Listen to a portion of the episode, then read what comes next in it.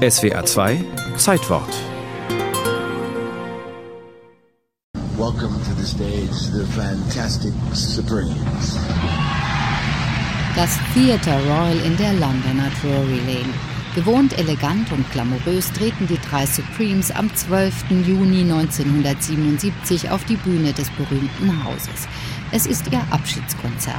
Einige Monate zuvor hatte Mary Wilson in einer US-Fernseh-Talkshow ihren Ausstieg aus der legendären Gesangsgruppe verkündet.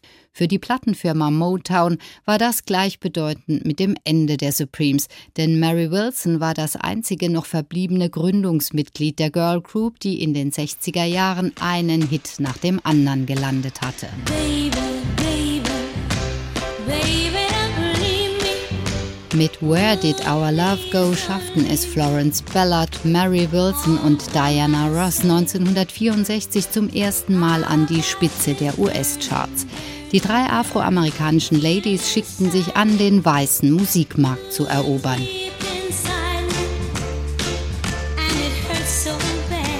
Angefangen hatten die späteren Stars als Teenager mit Kirchenchorerfahrung Ende der 1950er Jahre in Detroit. Auslöser war eine Gruppe singender junger Männer, heute würde man Boygroup sagen. Ihr Name war The Primes und eben diese Primes suchten für ihre Auftritte ein weibliches Pendant. Sie sprachen Florence Ballard und Mary Wilson an. Beide waren in Gesangswettbewerben erprobt und wurden zu The Primettes. Mary Wilson brachte noch ein weiteres Mädchen aus der eher armen Nachbarschaft mit, Diana Ross.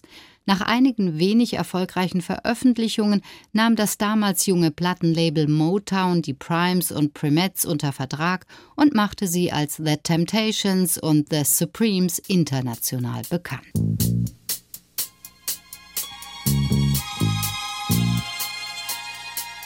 Diana Ross erzählte später in einem Interview, dass sie zur Vertragsunterzeichnung beim Motown mit ihren Eltern erscheinen musste. Alle drei Supremes waren nämlich zu diesem Zeitpunkt noch zu jung für solche Geschäfte.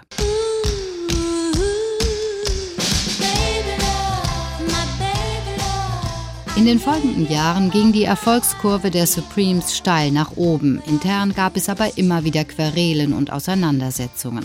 Dass Motown Diana Ross zur erklärten Frontfrau des Trios machte, die Gruppe 1967 sogar in Diana Ross and the Supremes umbenannte, passte Florence Ballard überhaupt nicht. Motown-Chef Barry Gordy soll sie daraufhin aus der Gruppe verwiesen haben, ungeachtet dessen, dass sie deren Gründerin war.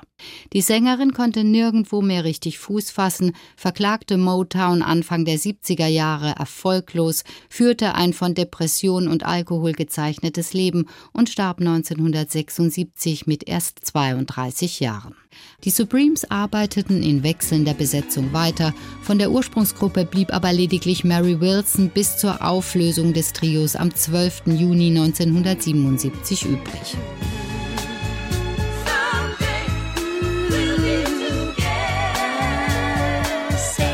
Eines Tages werden wir zusammen sein.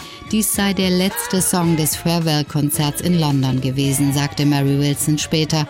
Tatsächlich war es aber der damals aktuelle Titel I'm Gonna Let My Heart Do the Walking und zu einer länger andauernden Wiedervereinigung des Trios kam es nicht mehr. In zwei Autobiografien setzte sich Mary Wilson noch einmal kritisch mit ihrer Supreme-Vergangenheit auseinander.